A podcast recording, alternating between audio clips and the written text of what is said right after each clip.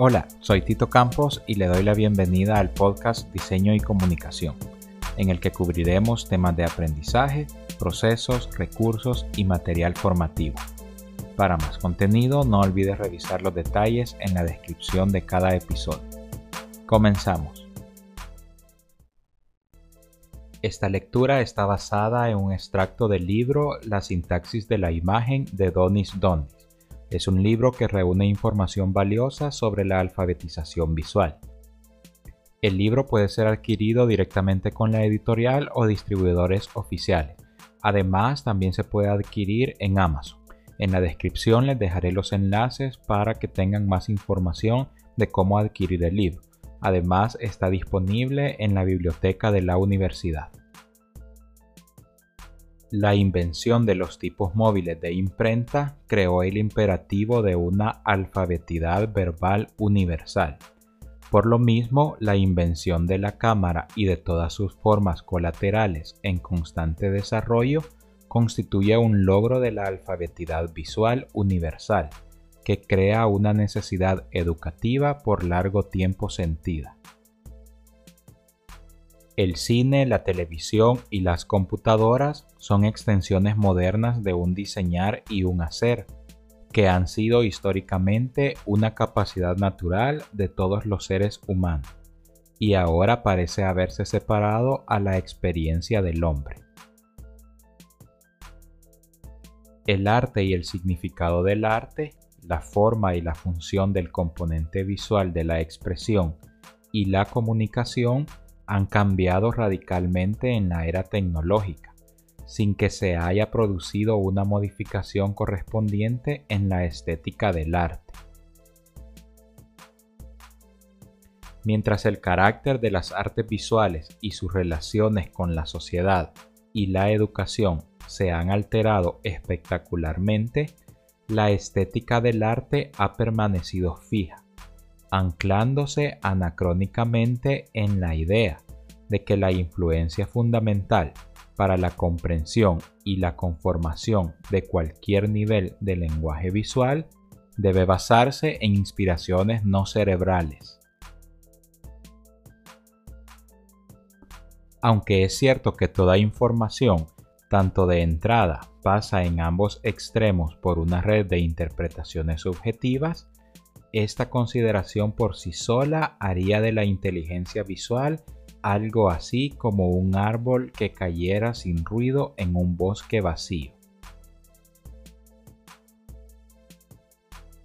La expresión visual son muchas cosas, en muchas circunstancias y para muchas personas.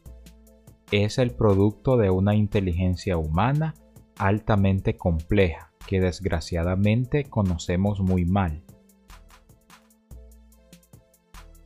Este libro, para inaugurar un conocimiento más amplio de algunas características esenciales de esa inteligencia, se propone examinar los elementos visuales básicos, las estrategias y opciones de las técnicas visuales, las implicaciones psicológicas y fisiológicas de la composición creativa.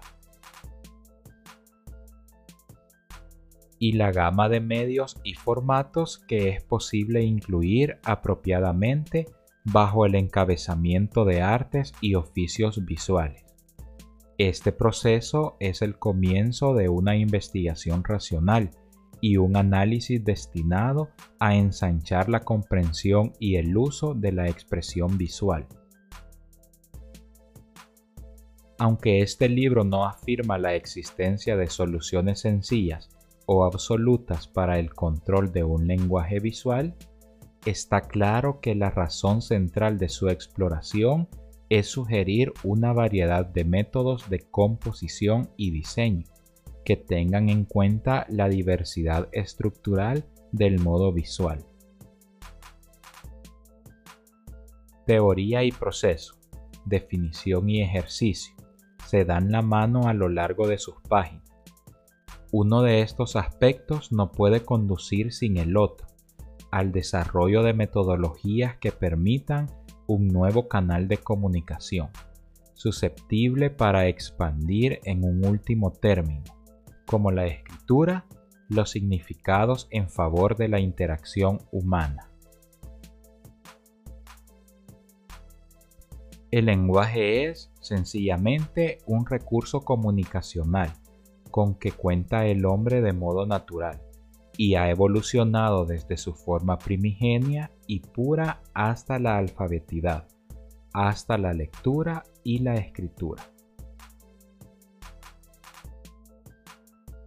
La misma evolución debe tener lugar con todas las capacidades humanas involucradas en la previsualización la planificación, el diseño y la creación de objetos visuales, desde la simple fabricación de herramientas y los oficios hasta la creación de símbolos. Y finalmente la creación de imágenes, en otro tiempo patrimonio exclusivo de artistas adiestrados y con talento, pero que hoy, gracias a la increíble capacidad de la cámara, es una opción abierta a cualquier persona interesada en aprender un reducido número de reglas mecánicas. ¿Y qué decir de la alfabetidad visual?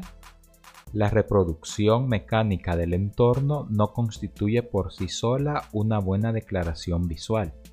Para controlar la asombrosa potencialidad de la fotografía es necesaria una sintaxis visual. El advenimiento de la cámara es un acontecimiento comparable al del libro, que originalmente benefició a la alfabetidad.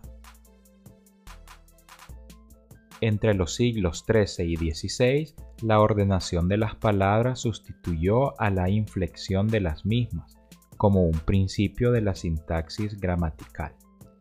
La misma tendencia se dio con la formación de palabras. Después de la imprenta, ambas tendencias se aceleraron mucho y se produjo un desplazamiento de los medios audibles a los medios visuales de la sintaxis. Para que nos consideren verbalmente letrados, hemos de aprender los componentes básicos del lenguaje escrito, las letras, las palabras, la ortografía, la gramática y la sintaxis. Lo expresable con estos pocos elementos y principios de la lectura y la escritura es realmente infinito. Una vez dominada la técnica, cualquier individuo puede producir no solo una inacabable variedad de soluciones creativas para los problemas de la comunicación verbal, sino también un estilo personal. La disciplina estructural está en la estructura verbal básica. La alfabetidad significa que todos los miembros de un grupo comparten el significado asignado a un cuerpo común de información. La alfabetidad visual debe actuar de alguna manera dentro de los mismos límites.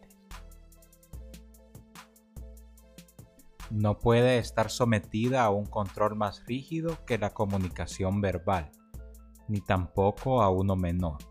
Y además, ¿quién desearía controlarla rígidamente? Gracias por escuchar hasta el final de este episodio. No olvide suscribirse para no perderse los nuevos contenidos. Hasta luego.